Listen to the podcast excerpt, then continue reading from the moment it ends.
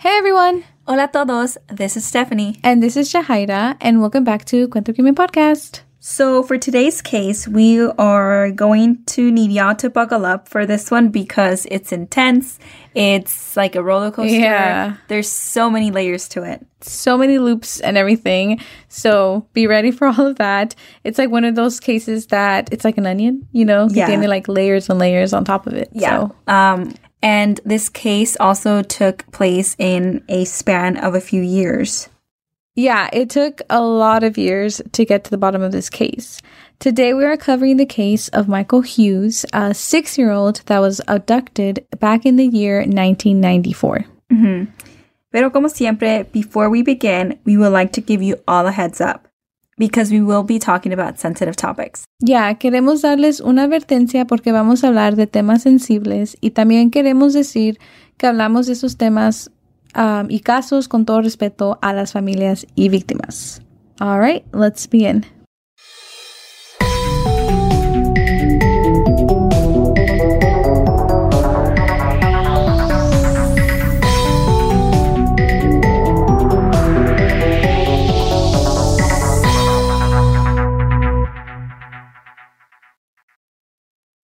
Okay, so where do we even begin this case? Because when we say that there's a lot of layers, like we really mean it. I know it was kind of hard to keep up with everything that was happening and mm-hmm. like we were just thinking about like what's the best way to approach this para no confundirlos a ustedes. Yeah, exactly. I was like thinking the same thing. Um, but I think maybe we should start it off like we always do with the person, like a little bit about the background and who they are and things like that. So Michael Anthony Hughes tenía seis años y vivía in the Oklahoma City suburb of Choctaw. Michael was attending Meridian Elementary School and he lived with his foster parents, Merle and Ernest Bean. Um, and one thing, you know, that we should, I guess, just mention straight off the bat Michael, you know, was very young, but he had lived a very rough life.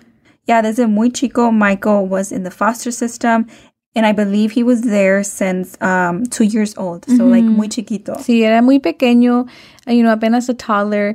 Y dicen sus foster parents, Merle and Ernest, que cuando Michael llegó a ellos, él estaba muy atrasado, like, you know, just with his motor skills, like, él no hablaba. And they also said that he would, like, have these bursts of just him being super and very, like, hysterical. Yeah. También ellos decían que él tenía la mentalidad como un niño de nueve meses. And this is when he was already two. So that's a pretty big um, difference. gap, you know? yeah. And it's honestly really sad to read about porque yo pienso que, you know, esos problemas en veces sí reflectan el tipo de vida que vivía antes. Like kind of like if there was trauma there. Um, obviously because, you know, there are like health conditions, but there's also just like, you know, the trauma that kind of gets in the way Yeah, I was thinking that too. developing. Um, because, like, we're not, like, comparing kids, you know, and, like, where they should be academically and, and Mm-hmm. Yeah, things of like course, that. yeah. But um, in this case, like, you know, there's um, a lot of reasons, like, why he should be looked at, maybe evaluated, maybe he needs extra help, um, Mm-hmm. and things like that. Yeah. So, yeah, I definitely agree. Quizás él vivía, you know, cosas duras o simplemente no fue tratado bien. Y no sabemos mucho de su vida, like, before he got to the foster system. So, like, we can't really, like, say, like, we're just, like, um, stating, like, all the possibilities because there's so many. Yeah, this is just us inferring that like maybe it wasn't the most healthy environment where he used to live. Um, okay, y tengan paciencia porque entre más hablamos del caso, it- it'll kind of like make more sense as to why we could also infer that it wasn't a healthy environment. So just hang tight. Yeah, it will just take some time for us to, like, really unfold it in, like, you know, I, I guess in a very organized way. Yeah. Um, but yeah, anyways, back to the case. So Michael went into the foster system y él tuvo mucha suerte que le tocó buenos foster parents because, you know, we, that's, you know, it, it varies, you know? Yeah, we hear a lot of like horror stories. Um, y sí, eso fue lo bueno. Y también porque, si se acuerdan, Michael was having some trouble with like developing his skills. Uh, but thankfully, once he got, um, into their hands, you know, with Merle and Ernest, Michael actually showed so much progress. Yeah, it seems like things were going well for him. Y él estaba en la escuela and he was doing well and like todo estaba bien. Yeah. But like with these cases that we talk about, we all know that there's a sudden change or something happens, right? Um, and for Michael llegó el 12 de septiembre del año 1994 when um, a man que iba por el nombre Franklin Floyd cuando llegó a la escuela de Michael um, y les dijo que él era el papá biológico de él. Este señor Franklin fue derechito a la oficina del director, quien era James Davis, y sacó una pistola and he demanded for this principal to take him to Michael's classroom. Okay, that must be really scary as a principal. Yeah. Like you have this unknown man on campus with a gun and you have the safety of all these children under you. Like it's a lot of pressure. yeah, like I guess I'm trying to think like what do principals see on a day to day basis? Like Yeah. angry parents, you know, things like that, but never like a gun to your face. I mean, I would hope not, you know. So yeah, definitely scary. Yeah. Um, and imagine like how many kids could have gotten hurt if something goes wrong. If like yeah. um this man like you don't know how his mindset is, so y- there's a lot at stake here. Mhm. And um, for that reason, el director James cooperó con Franklin, and he kind of just did what uh, he wanted. Yeah. And yeah, it's like a tricky situation for sure because it's like, do you not listen to this man and let him kind of just start shooting, you know, risking everyone's life? Or do you just kind of like take him where he wants, you know, but then Michael is in danger now? So I don't know. It's it's a hard decision for sure. Um, pero ya como dijo Steph, like el principal ended up taking him to Michael's class y cuando llegaron al salón de Michael, um, Franklin se llevó al niño y también al director and he forced both of them onto the principal's pickup truck. I feel like this is a lot because um, el principal, I guess, maybe didn't have a chance to like, you know, um, call the cops. Or like you know? even think about how to get out of it. yeah, or like even like how do you um, how does a regular teacher know that something's wrong when the principal is coming in and asking to get Michael? you that know? is true. Yeah. there's nothing like a secret symbol or, weird or, like yeah. no red flags really like that are obvious for anyone to stop it. Yeah. So about five hours later, Principal Davis was found handcuffed to a tree in a wooded area. Ujú. Y cuando los investigadores le preguntaron, like, qué es lo que pasó, um, the principal said that Franklin forced him to drive out into the country. And this is where, of course, you know, he leaves him tied to a tree. And then that Franklin actually fled with Michael. Y hay que tener en mente que el director estaba ahí por cinco horas. So at this point, yeah. So like at this point, Franklin and Michael could be anywhere. Yeah, it's a lot of gap time to travel. Five hours. Yeah, yeah. You can be like somewhere like, super far. Yeah, enough to like leave like to the neighboring. Well, it depends where they live, right? But like to the neigh- neighboring state or something. Yeah. you know. And so of course, like they searched around the area, but you know, obviously, they didn't have any success. Um, no había señas ni de Franklin ni de Michael. And at this point, many of you are like, well, okay, like who is Franklin, first of all, you know? And why did he take Michael? Like out of all the kids, like why Michael? So the abduction seems so random, but it wasn't. Yeah. Um, it wasn't random at all. And it's porque Franklin actually conocía a Michael. And again, this is where things are going to start to get like a little confusing, maybe, because we're going to kind of like backtrack to how they know each other and what's their real relationship. Okay, yeah.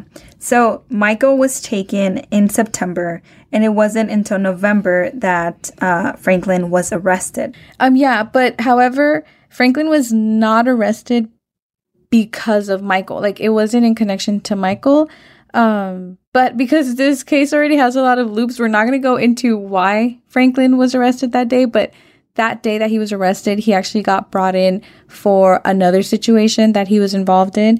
And so it just kind of like abrió las puertas al caso de Michael, if that makes sense. Yeah, yeah. Um, sorry, y'all. So Franklin fue arrestado en Louisville, Kentucky. Y aquí es cuando empiezan a revelarse muchas cosas del pasado, again, between Michael and Franklin. Mm, Yeah, a lot to take in. So apparently, when Franklin was taken into custody, he was given a procedure blood test, just, you know, like a typical procedure of being taken in. Yeah. Y ahí salió que él no era el papá biológico de Michael, like he was claiming to be. Like once he was in the hands of the authorities, obviously, like they knew that this was the person that abducted Michael. Um, and so, no más because of a protocol, they were able to see that he was not the biological father, like he was claiming to. Um, and although Franklin is refusing to tell authorities where Michael is, um, at this you know point in the investigation, él les dice la historia de quién de veras es él. So it turns out que Franklin llegó a Oklahoma City en el año 1975, pero con el nombre de Trenton B. Davis, y con él venía una niña. Y Franklin decía que ella era su hija Suzanne. And, you know, people just kind of took this newcomer as, you know, he claimed to be, and they didn't question it or didn't think much about it. Because, I mean, why would they? Yeah. You know? But throughout the years, Franklin and Suzanne would move from town to town. Yeah, y quizás se movían a cada rato porque Franklin escondía algo. And maybe some of y'all saw this coming because Suzanne was, you know, the little girl that um, Franklin came with, um, but she wasn't actually his daughter. Turns out that Franklin was married to Suzanne's mother. So that makes Franklin her stepdad, right? Yeah. Yeah. Um, and that's when he clarified that he was actually married to Sandy Brandenburg, who was a mother of four, including Suzanne. Yeah. So él estaba casado con la mamá de, de Suzanne, Sandy. And Franklin claimed at first that Suzanne, whose full name is actually Suzanne Marie Sevakis, was abandoned and that he kind of just took her in kind of like as a favor, like a, oh, I'm rescuing you. Pero ese no era el caso. En el año 1975, Sandy was arrested, pero no sabemos exactamente por qué, pero she was sentenced to 30 days in jail, and Franklin tomó esta oportunidad para llevarse a los cuatro niños que ella dejó atrás. He completely took advantage of that situation. Um, y lo peor es que Sandy no pudo acusarlo de secuestro because, well, one, she's in jail. And two, they told her, oh, that's their stepfather, so he can technically take them. That is so crazy. Like, she was in there for 30 days and she like gets out and she has no, No. clue where her kids are. Yeah, that's really scary. Yeah, that makes no sense that she can't open up a report because just because like he's a stepfather. Yeah. But I guess maybe it's um more of like a time period thing because this was in like 1975. Like who knows? I you know, um because like even nowadays, even a biological parent can't just take the kid without like getting the other parent's permission. Yeah. Yeah, I'm glad that that's not the case anymore. you know, that now, like, if biological mother, father takes child, like, that's not okay. So Franklin got away with the four children, and it's really interesting because um, Franklin actually just ended up keeping Suzanne with him. The two other sisters were later found safe and sound at a local social service office. So, you know, there was two other kids because it was a total of four. And so Suzanne stayed with Franklin, but there's a fourth child. Y ese era el hermano pequeño de tan solo unos pocos meses, pero a él no lo pudieron encontrar. Yeah. So I don't know. To me, I kind of wonder por qué dejó las otras niñas atrás y no más Susan. You know, no sé si it was because she was the eldest and, you know, like a couple years, you know, when Suzanne turned 17, Franklin actually ended up marrying her. That is just so disturbing because Yeah. like you're saying you're the father and then like you move towns or something and then now you're married to the person that people know to be that's your daughter. Yeah. And that's probably why they moved. Yeah. You know, porque decían diferentes historias. And like la pobre de Suzanne, like all these years, she was abducted. Yeah, like you you like take her away from her mother, you make her believe that that you're the father and mm-hmm. then you marry her like what? Yeah. Clearly, él no estaba bien. Like he was sick. Mm-hmm. Yeah, very clearly. So, okay, just to summarize real quick, Franklin took Suzanne as a child to later marry her. And Suzanne later gave birth to Michael. And this whole case is about Michael, and this is how it's all connected. So many names, so many people. Pero así está el caso conectado. Suzanne is Michael's um, mother. Pero el 30 de abril del año 1990, cuando Michael tenía dos años, Suzanne murió en a suspicious hit and run accident. And we weren't able to find much details on this other than the fact that the prime suspect was Franklin himself, pero nunca fue arrestado ni investigado, and they kind of just left it as is. Pero después de su muerte, Franklin fled, like he just vanished, mm-hmm. dejó a Michael in a foster care system. And I feel like that's a big red flag. You know, like mm-hmm. your wife just passed away, y you leave, and you leave your child behind. Mm-hmm. So we hope that you are all able to follow along. So now we know the connection between Franklin and Michael, right? So Franklin was married to Susan, who was Michael's mom, uh, who passed away. And that's when Michael was left alone. Um, and, you know, back to the the case that we're talking about, which is Michael's abduction. Um, a few years after Franklin left, él regresó y es cuando se lo llevó de la escuela. Super random.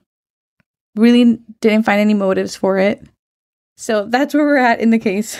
Yeah, it's like, yeah, like an onion Yeah. because like Franklin is involved with um, Michael's mother, Suzanne, but he's also involved with Suzanne's mother in the first place. because Yeah. he took four kids. So it's literally like so many layers, and I hope that y'all like followed along. Yeah. right? Okay, so back to the case, like fast forward to um, the present in this case, right? Um, not like 2022, but like in the case, 1995, right? Yeah. Okay, yeah. Um, it's hard for us also to like stay on track because there's just so many like Yeah. twists and turns, but yeah. Hopefully we're not being too all over the place. Yeah. Okay, so en el año 1995, un año después que se llevó a Michael, Franklin fue encontrado guilty of his kidnapping. And Michael now is currently serving 52 years uh, for it. Franklin nunca quiso admitir que él fue la persona que se llevó a Michael y mucho menos quiso decir dónde estaba Michael. Lo único que Franklin dijo fue que Michael estaba en un lugar seguro y que él estaba vivo. However, it wasn't until 2014 that Franklin confessed to everything in an interview. Y allí él fue cuando dijo toda la historia. So everything that we just said, that's what Franklin finally confessed to in 2014. So ahí es cuando dijo la historia de Suzanne, de cómo él estaba casado con su mamá, de que él se llevó a Suzanne and then later married her y tuvieron a Michael and just everything. Yeah, that like twisted life that he Yeah. lived. He confessed it all Years um, later. Years later, like 2014. Yeah. Um, and in this confession, he also confessed to killing Michael. Él dice que él mató a Michael ese mismo día que se lo llevó de la escuela. Um, he was saying, you know, how after he tied up the principal, they got back on the truck, back on the road. Y él dice que ellos iban hacia Texas, uh, pero que Michael was kind of like misbehaving and he started annoying Franklin. And that is when he shot Michael near the Oklahoma and Texas border. And that's where he disposed of Michael's body on Interstate 35. And the only reason why the police were able to confirm this was because that same day that Michael was taken, they actually received a phone call from a lady saying that there was a man with a young child que se miraba medio sospechoso.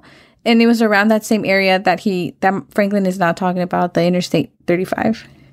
Y ahora sabemos que lo que ella estaba mirando era que Franklin estaba, you know, like disposing of Michael's body. Like that's what she saw. Yeah. Or, you know, saw some of it. Yeah, and it gives me goosebumps to hear this connection. Like, this, you know, when that phone call came through, it was probably just like a what, like a eh, okay, Yeah. you know.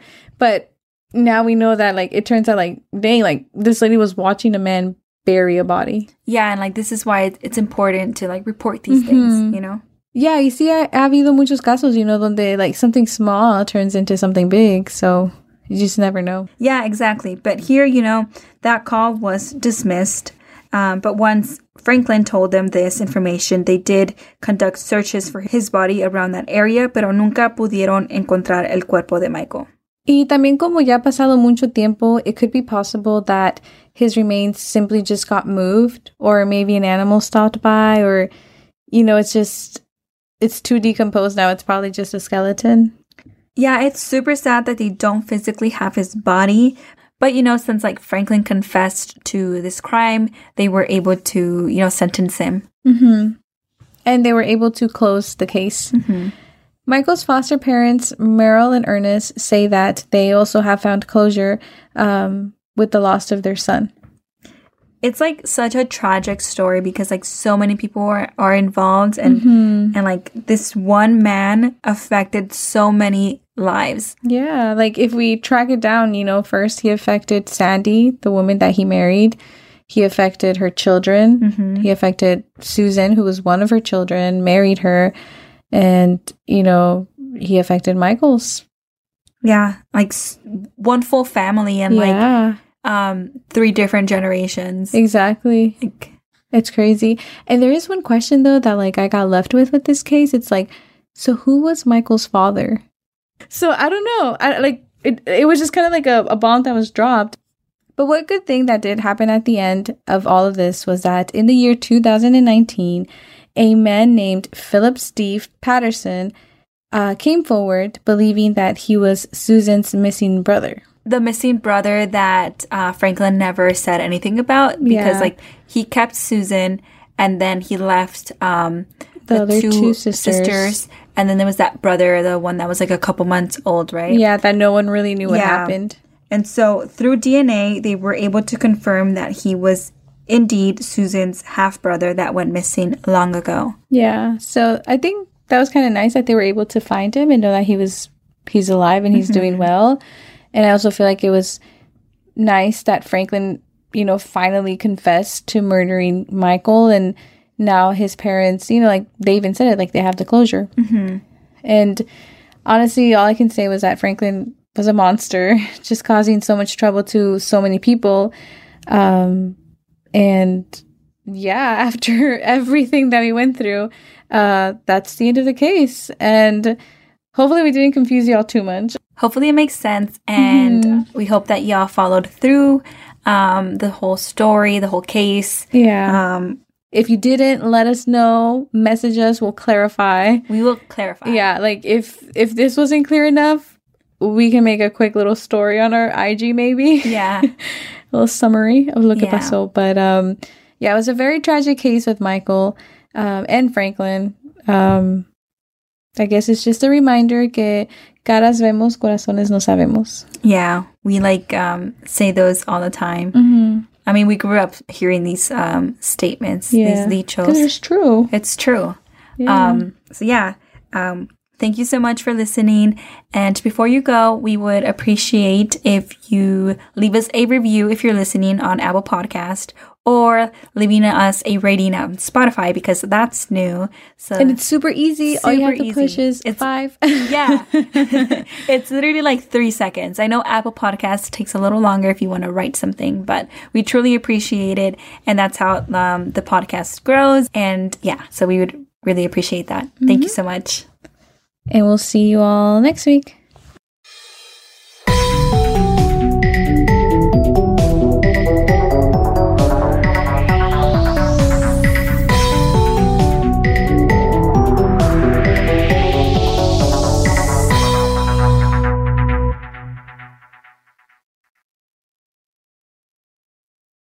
With the Lucky Land slots, you can get lucky just about anywhere. This is your captain speaking. Uh, we've got clear runway and the weather's fine, but we're just going to circle up here a while and uh, get lucky. No, no, nothing like that. It's just these cash prizes add up quick. So I suggest you sit back, keep your tray table upright, and start getting lucky.